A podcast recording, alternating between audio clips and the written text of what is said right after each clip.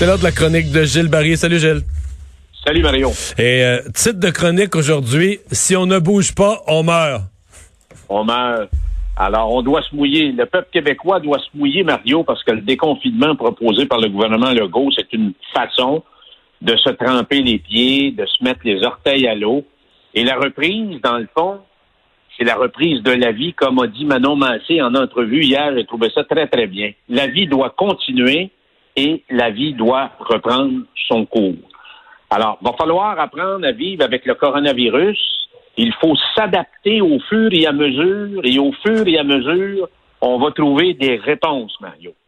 Alors, il faut apprendre à dompter l'incertitude, dompter la peur, dompter l'angoisse, dompter la paralysie que peut provoquer toutes sortes de questions. Et ceux et celles qui utilisent le même vieux logiciel d'avant, comme le président de la Fédération des enseignants du Québec, et comme la présidente du syndicat de l'Alliance des professeurs de Montréal que tu as eu en entrevue cette semaine, alors, ou les représentants des autres appareils, alors c'est sûr qu'on va se poser des questions jusqu'à la fin des temps.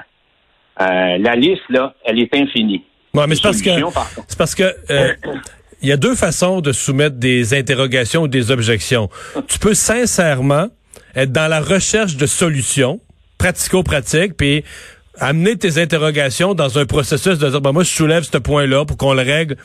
Mais tu peux aussi soulever tu comprends, domper avec un, camion à Ben, avec un 10 roues, domper sur le terrain du gouvernement, tu comprends, un truckload, une charge de camions de questions pour dire, regarde, je te mets tellement de questions sur ton terrain là que dans le fond, il faudrait pas y rouvrir les écoles. Tu, pourras pas répondre, tu pourras pas répondre à toutes ces questions-là. Et, et, tu vois-tu la différence entre les deux, être en mode question-solution ou être en mode question-empêchement euh, de tourner en rond, là? Exactement. Alors, moi, je pense, Mario, qu'à ce stade-ci, c'est que tout le monde doit prendre des risques. Tout le monde avance au pif, au tâton, à l'instinct. La Terre entière ne sait pas nécessairement où elle va avec ça. Il y a beaucoup d'inconnus avec cette crise sanitaire, puis il y a beaucoup plus de questions que de réponses on n'est pas habitué, là. On n'est pas habitué à ça. On est habitué que, le gouvernement nous fixe, que il fait quelque chose, là, il nous fixe une carte routière, on va arrêter à tel point, il va arriver ci, il va arriver ça, ben puis là, vous allez avoir un formulaire, puis trois mois après, ben, on est habitué de marcher de même, là, très, tu sais, c'est long, c'est lent, puis là, c'est planifié, puis on sait exactement, Ça nous sort de notre, de notre zone de confort. Donc, il y a une chose qu'on sait, si on bouge pas, ben, on est mort. Et ce que l'on sait, aussi, Mario, c'est que la vitesse de la propagation du virus, de la maladie, est égale à la vitesse de l'effondrement de l'économie.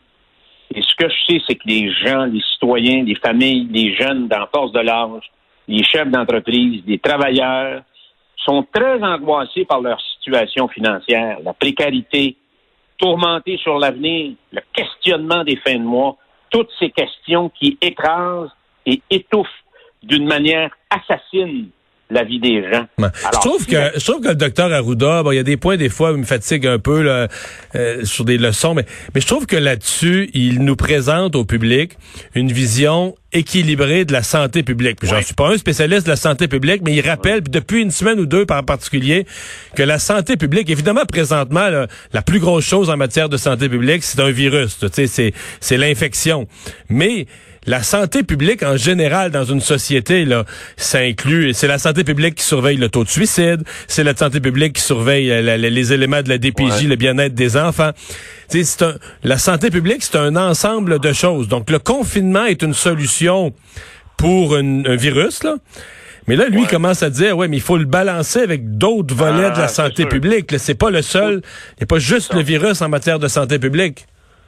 Alors, si l'activité économique ne reprend pas, euh, Mario, et euh, c'est sûr qu'on va être poussé à la ruine ou ça va prendre des années, des années euh, à reconstruire ses finances personnelles ou les finances collectives. Alors, la majorité des gens sont beaucoup plus préoccupés par le problème financier tant qu'à moi aujourd'hui.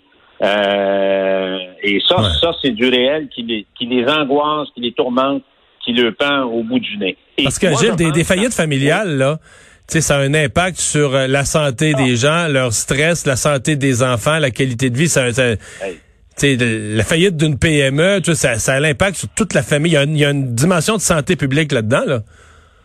Comprendons. Nous autres, d'ailleurs, dans le centre Pelado, là, on a une liste d'attente euh, qui est longue comme les questions de la présidente euh, l'Alliance des professeurs, là, il y a des gens qu'on a, qui ont hâte qu'on rouvre nos centres parce qu'effectivement, il y a beaucoup de détresse, beaucoup de dépendance.